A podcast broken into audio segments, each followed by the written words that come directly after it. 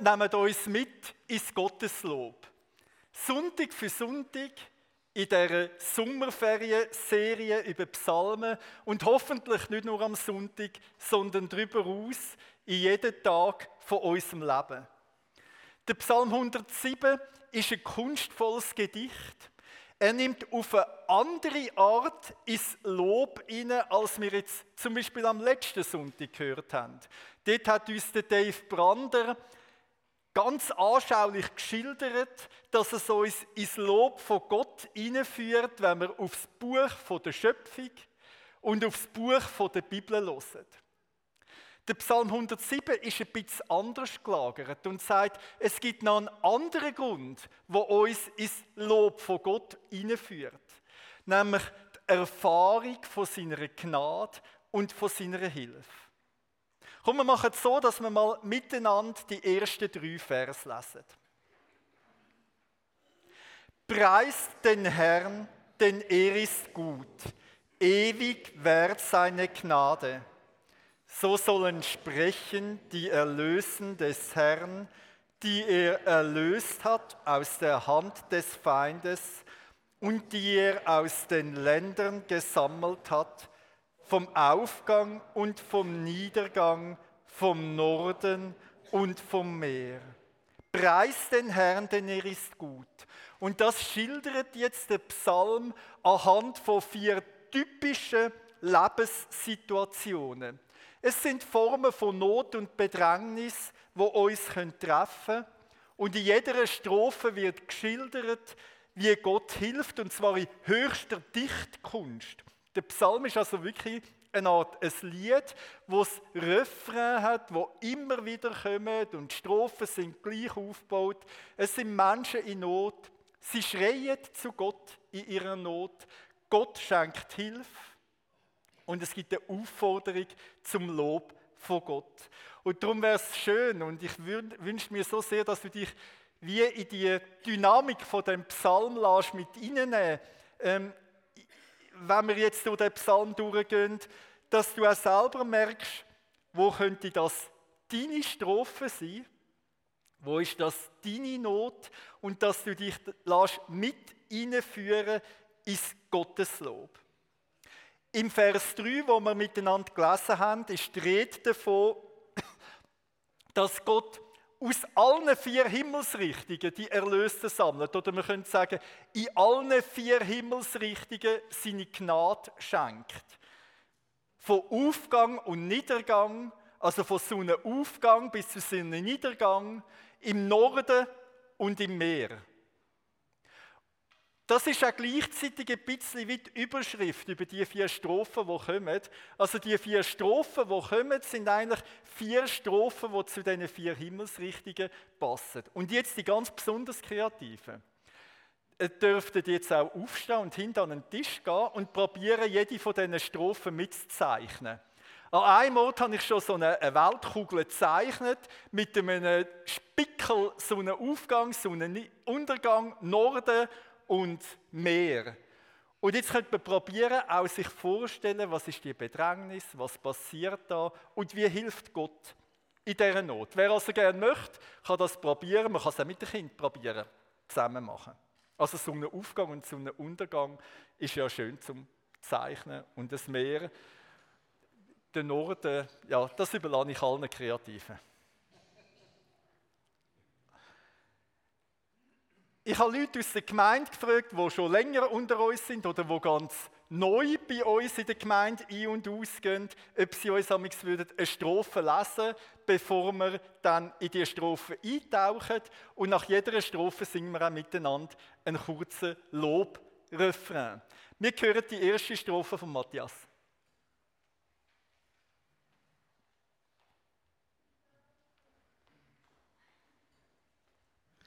Sie irrten umher in der Wüste auf verödetem Weg, fanden keine Stadt, in der sie wohnen konnten, waren hungrig und durstig und ihre Seele verzagte in ihnen. Da schrien sie zum Herrn in ihrer Not und er befreite sie aus ihrer Bedängnis und führte sie auf den richtigen Weg, dass sie zu einer Stadt gelangten, in dem sie wohnen konnten. Preisen sollt ihr den Herrn für seine Gnade und für seine Wunder an den Menschen. Denn er hat die lechzenden Seelen gesättigt und die hungrigen Seelen mit Guten gelabt.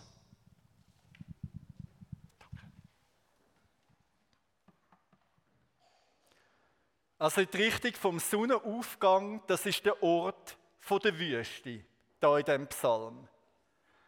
Es erinnert an die Erfahrung vom Volk Israel von ihren Wüstenzeiten. Wüstenzeiten sind unangenehm, hungrig und durstig und verzagende Seelen. Es ist eine Erfahrung, wo das Volk Israel im irdischen Sinn gemacht hat, im Weg durch die Wüste. Es ist eine Erfahrung, wo Jesus teilt, wo er 40 Tage in der Wüste war. Und es ist eine Erfahrung, wo auch im geistlichen Sinn auf unser Leben zutreffen kann. Dass es auch bei dir und mir Wüstenzeiten kann geben kann. Und es kann sein, dass du äußerlich überhaupt nicht verhungert und verdurstet aussiehst. Und dass man dir äußerlich nichts anmerkt. Aber dass es dir eigentlich innerlich so geht wie dem Psalm. Innerlich am Verdursten und Verhungern eine verzagte Seele. Man sorgt sich darum, wie kann ich bloß das Leben bewältigen? Wenn kommt endlich wieder mal eine Oase. Warum immer so streng? Vielleicht hast du das Gefühl, du musst immer nur geben und kannst nie nehmen. Und man ist ausbrennt und leer und man rennt und rackert und das Herz ist trotzdem nicht voll. Und man sucht, wo könnte es ein bisschen Nahrung geben. Und man findet keinen Ort.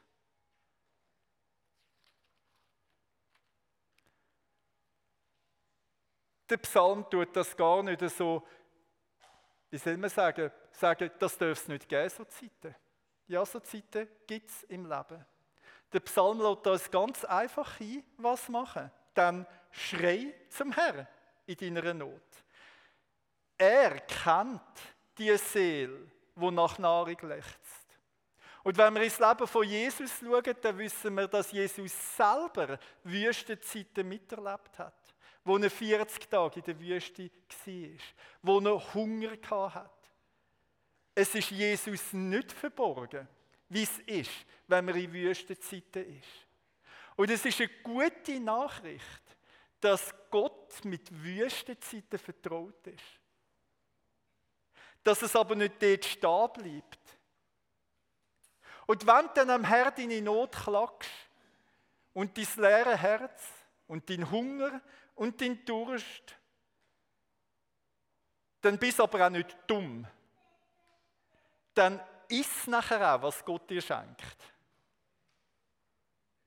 Und dann bist du nicht wählerisch in dem, was er dir gibt sondern bist dankbar für das, was er dir gibt. Und erlebt, dass das, was er dir schenkt, auch die Seele wieder satt macht.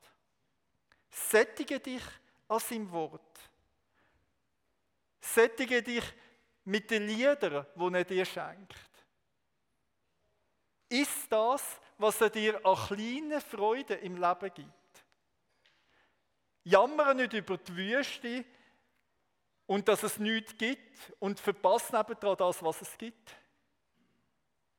Und manchmal ist die Hilfe von Gott auch so, dass er mitten in der Wüste die Augen aufmacht für die Beere, die es trotzdem gibt. Und dann nimm die auch. Preisen sollen sie den Herrn für seine Gnade und für seine Wunder an den Menschen. Denn er hat die lechzende Seele gesättigt und die hungrige Seele mit Gutem gelabt.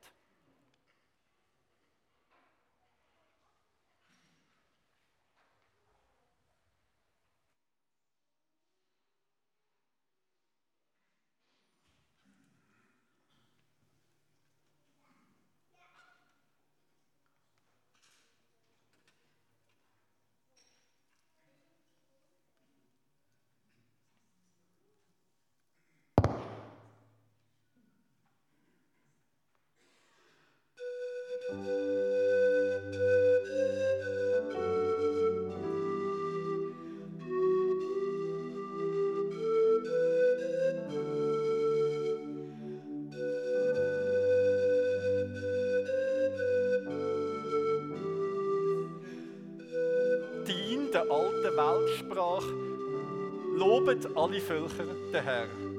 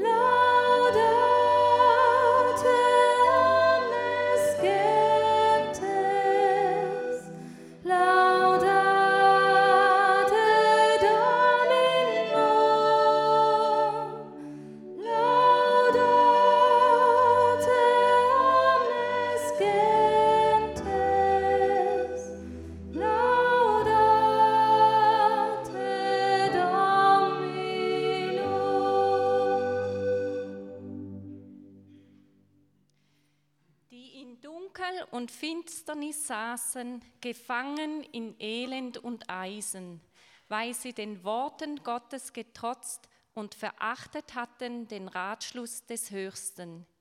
Ihr Herz beugte er durch Mühsal. Sie strauchelten und keiner war da, der half. Da schrien sie zum Herrn in ihrer Not, und er rettete sie aus ihrer Bedrängnis. Er führte sie heraus aus Dunkel und Finsternis und zerriss ihre Fesseln. Preisen sollen sie den Herrn für seine Gnade und für seine Wunder an den Menschen. Denn eherne Türen hat er zerbrochen und eiserne Riegel zerschlagen.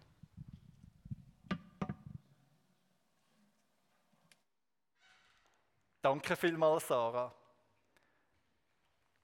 Gott sättigt die Hungrigen und jetzt die zweite Strophe. Gott befreit die Gefangenen. Vom Sonnenaufgang zum Sonnenuntergang. Und wenn wir jetzt die Strophe hören, dann merken wir, das ist nicht ein romantischer Sonnenuntergang, sondern es wird Zeit beschrieben, wo die Sonne schon untergegangen ist und es einfach nur noch dunkel und finster ist im Leben. In Dunkel und Finsternis. Es erinnert das Volk Israel an die Zeit der Sklaverei in Ägypten.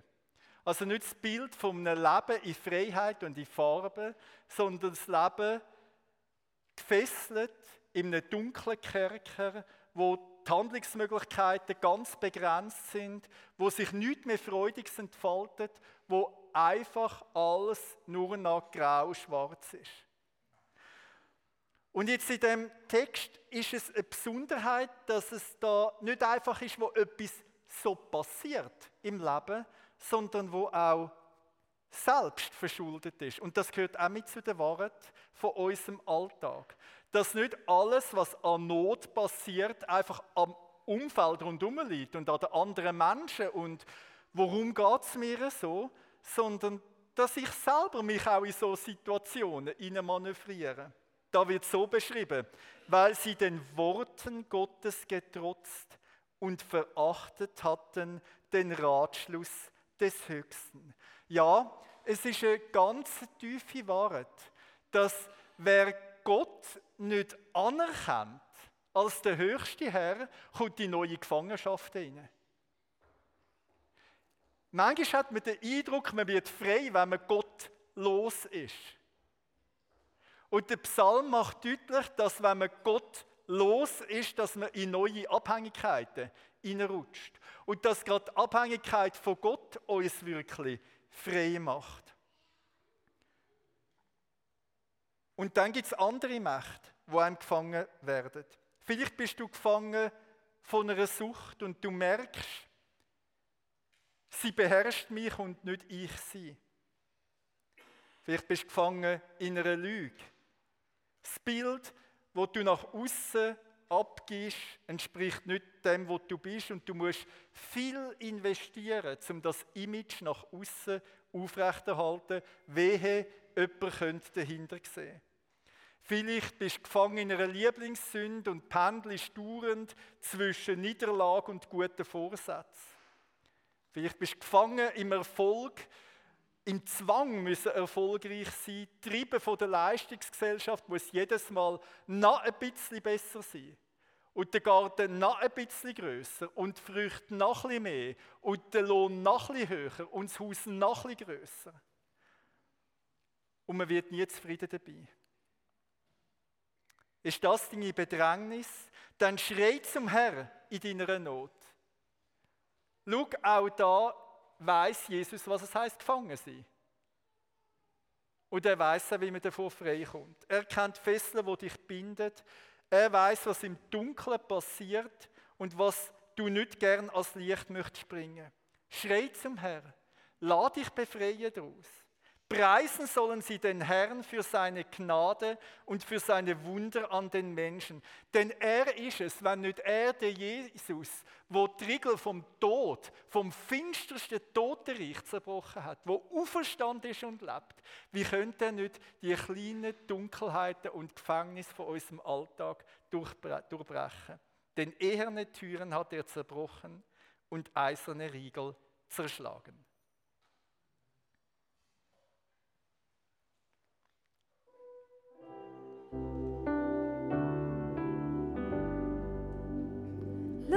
See.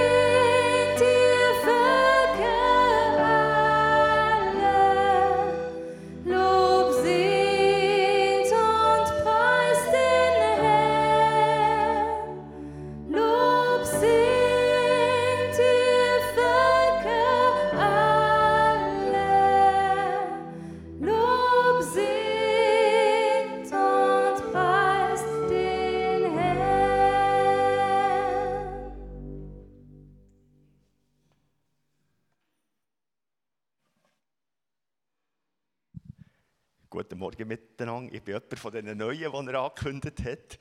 Und ich erlaube mir gleich schnell, bevor Sie den Vers lesen, etwas sagen dazu. Äh, es war ganz spontan, als Stefan mich gefragt hat. Und der Vers, der jetzt kommt, hat auch etwas mit meinem Beruf zu tun. Ich komme aus der Gastronomie, aus der Küche, aus all dem. Und ich denke, das ist noch äh, gespürig, dass das gerade so getroffen hat. Die Toren wurden geplagt um ihres sündigen Wegs und ihrer Vergehen willen. Jede Speise wurde ihnen zum Abscheu und sie gerieten an die Pforten des Todes. Da schrien sie zum Herrn in ihrer Not und er rettete sie aus ihrer Bedrängnis. Er sandte sein Wort und heilte sie und bewahrte sie vor ihren Gräbern. Preisen sollen sie den Herrn für seine Gnade und für seine Wunder an den Menschen. Opfer des Dankes sollen sie darbringen und jubelnd seine Werke verkünden.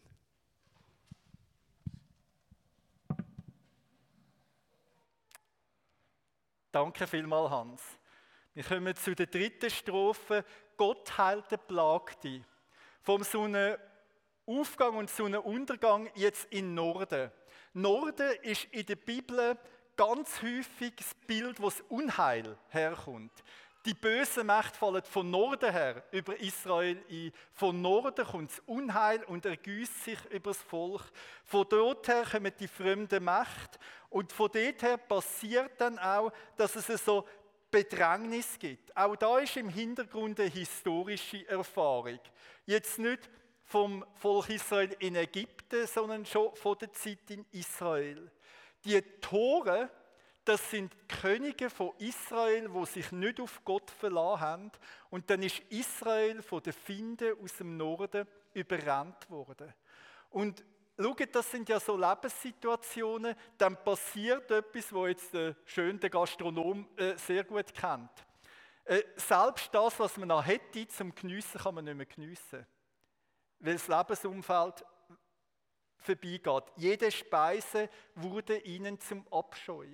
Und vielleicht ist es ein ganz einfaches äußeres Merkmal, wie es um unser inneres Leben steht, ob wir das Essen noch geniessen können oder nicht. Ob wir von Herzen Gott Danke sagen dafür. Und auch all die anderen Sachen, die er uns schenkt. Und jetzt gibt es so Lebenssituationen, wo einem nichts mehr schmeckt. Wo alles zu Abscheu wird. Und so steht sie gerieten an die Pforten des Todes. Ja, auch da ist wieder die Rede von den Toren. Tore sind nicht die, die sich gar nie Gott zugewendet haben, sondern Tore sind die, die geschmückt haben von der Freundlichkeit von Gott und plötzlich das als Abscheu empfindet, was Gott als Freundlichkeit geschenkt hat. Könnte sein, dass das deine Bedrängnis ist, dass du mal dein Vertrauen auf Gott gesetzt hast, dass mal etwas geschmückt hast von dem Erfrischenden und Belebenden, wo Gott dir schenkt und jetzt merkst du, du freust dich gar nicht mehr so richtig dran. Es wird einem zur Abscheu. Da gibt es anderes, was das Leben plagt. Da ist anderes, wo ins Leben eingedrungen ist, sozusagen vom Norden her. Da ist anderes, wo man das Herz dran gehängt hat und es macht einem krank. In der Seele und vielleicht auch am Leib. Dann schrei zum Herrn in deiner Not. Und Gott hört's. Und Gott hat einen ganz einen bevorzugten Medizinweg, um dir zu helfen. Gott sandte sein Wort und machte sie gesund. Wir lernen in dem Psalm etwas für die heilsame Kraft von dem Wort von Gott. Wort finden wir ja selber schon auch. Und Wort haben wir in unserem Hirn und manchmal auch in unserem Herzen, ganz unterschiedliche Worte. Das Besondere von dem Psalmtext ist, dass wir lernen, das Wort, wo uns hilft, kann man sich nicht selber sagen. Und das ist jetzt eine ganz tiefe Lebenserfahrung, äh, dass man manchmal einen anderen braucht, wo einem das hilfreiche Wort sagt. Darum schickt Gott sein Wort. Gott selber sendet sein Wort und er braucht Mitmenschen, er braucht andere Wege dazu, damit sein Wort zu dir kommt und damit es dich wieder heil und ganz machen kann. Es muss mir also gesagt werden. Darum ist es gut, wenn ich nicht nur selber in der Bibel lese, sondern auf die Bibelwort von anderen höre. In der Predigt, in der Seelsorge, beim Killenkaffee, in unseren alltäglichen Begegnungen. Darum brauchen wir einander. Ich brauche dich, dass du mir das Wort von Gott sagst, wo mich rausreißt und mich um mich selber drüllen und wo mich wieder ausrichtet auf Gott hin. Und vielleicht braucht es einen Moment, wo du mich brauchst und das Wort von Gott, wo dich wieder ausreißt und neu ausrichtet. Und dann darfst du erleben, dass die Speise wieder schmeckt und wie freundlich und gütig der Herr ist ein paar so solche Worte, wo es sein könnte, dass dann helfen. Zum Beispiel, dir sind deine Sünden vergeben. Oder dein Glaube hat dir geholfen. Oder komm und folge mir nach. Oder kommt her zu mir, ihr mühseligen und beladenen, ich will euch Ruhe geben. Oder was bei Menschen unmöglich ist, ist bei Gott möglich.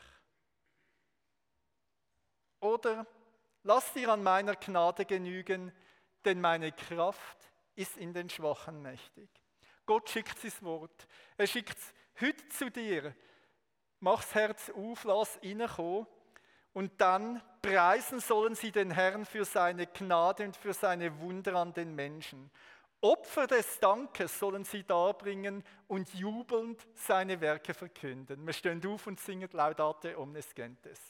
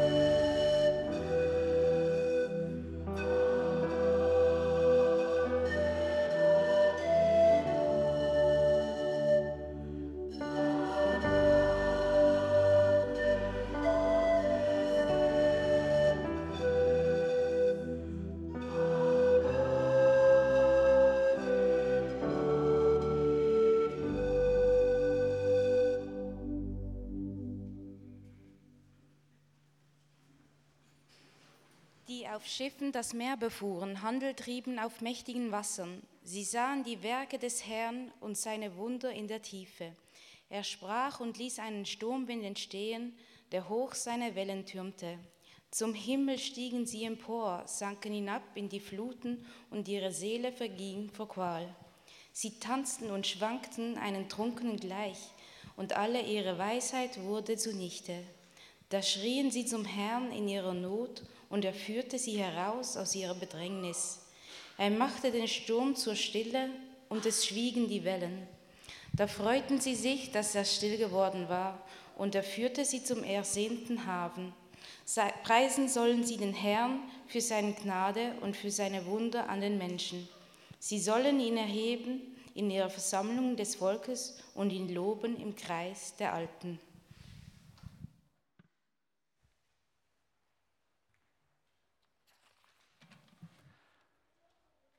Gott schenkt den Bedrängten Ruhe. Nach dem Norden jetzt nicht in den Süden, sondern ins Meer. Also so einmal da im Bibeltext. Das Volk Israel war keine Seefahrernation. Die hat nie eine große Flotte gehabt.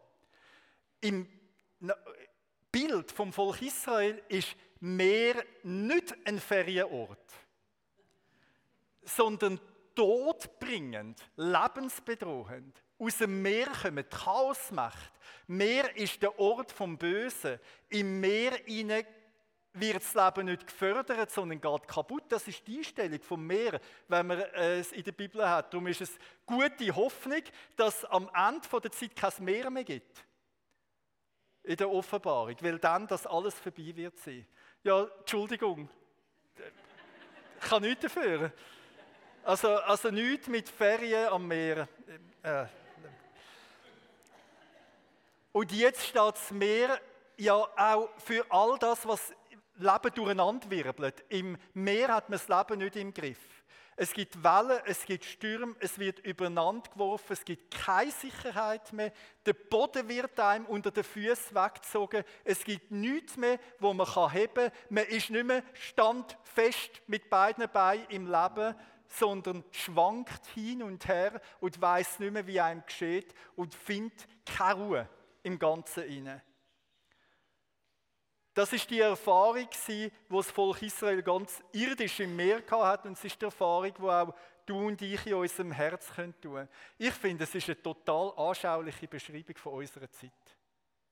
Auch von einer, von einer eigentlich ganz, man könnte sagen, postmodernen Zeit. Und auch wenn man in die äh, politische globale Situation hineinschaut. Also da kommt eine Welle nach dem anderen und man weiß eigentlich nicht, was passiert und wo noch der feste Boden ist, wo treibt und alle ihre Weisheit ging zunichte.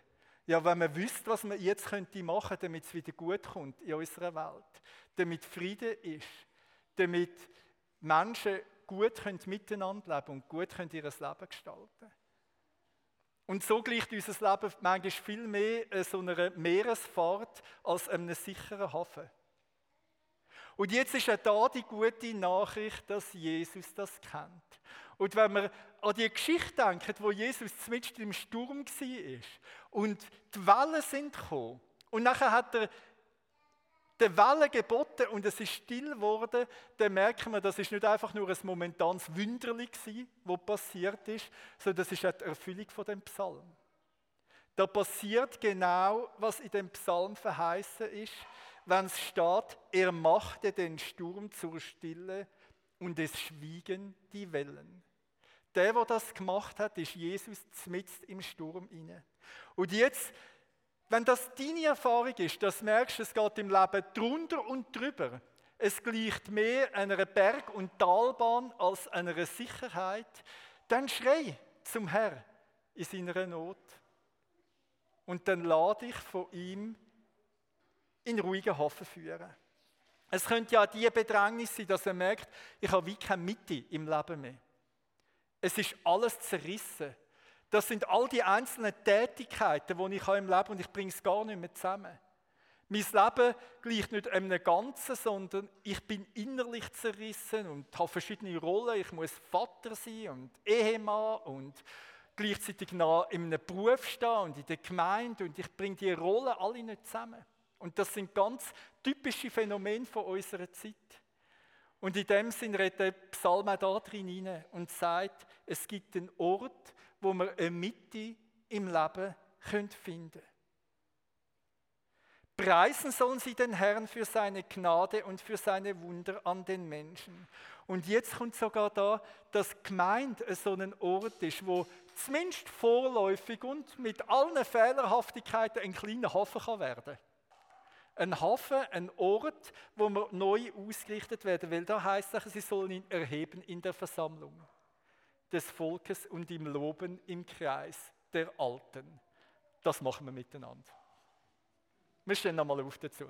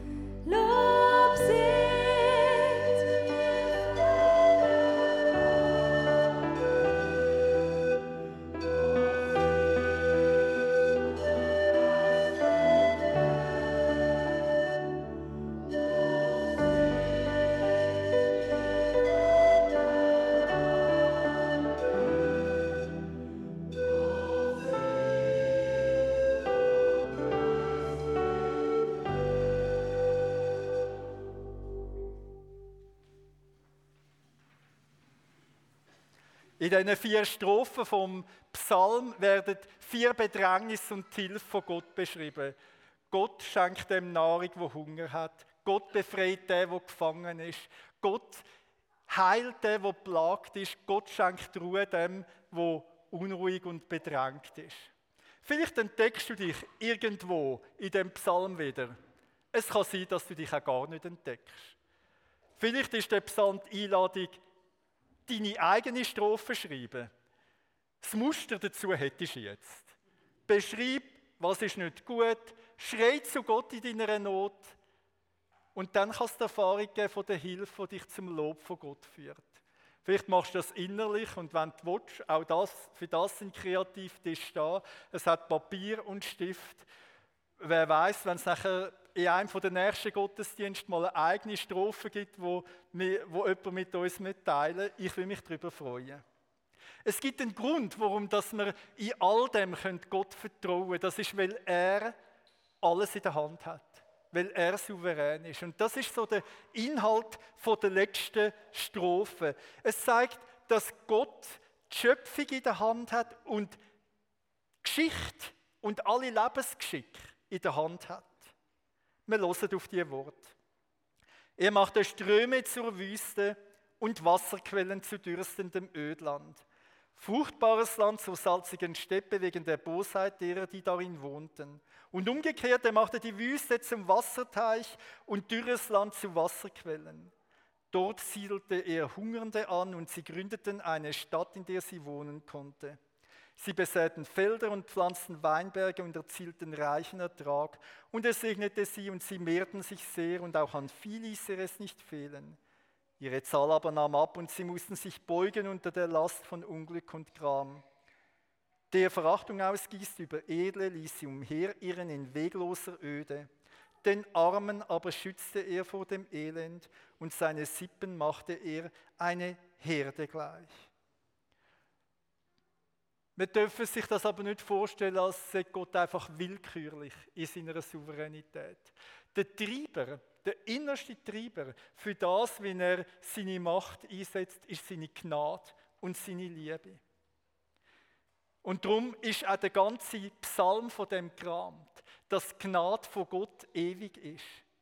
Und darum heißt am Ende vom Psalm, auf die Gnadentaten soll man achten. Wir lesen miteinander 42 und 43. Die Aufrichtigen sehen es und freuen sich. Alle Bosheit aber muss ihren Mund schließen. Wer ist weise? Der merke sich dies und achte auf die Gnadentaten des Herrn. Am letzten Sonntag haben der Spencer und ich uns noch über den Psalm unterhalten und ich habe äh, gesagt, es ist ein Psalm, wo ein Refrain gibt. Und der Spencer ist so ein kreativer Musiker und er hat den Refrain vertont. Und äh, er singt ein neues vor. Und wir dürfen das einfach geniessen und die Zeit auch nehmen, um mit unserer eigenen Bedrängnis und mit unserem Lob vor Gott zu kommen. Wer gerne möchte, es gibt jetzt und während der Lobpreiszeit auch die Möglichkeit, sich segnen lassen, ein Gebet in Anspruch nehmen. Die Leute vom Gebetsministerium sind hinten im Raum parat.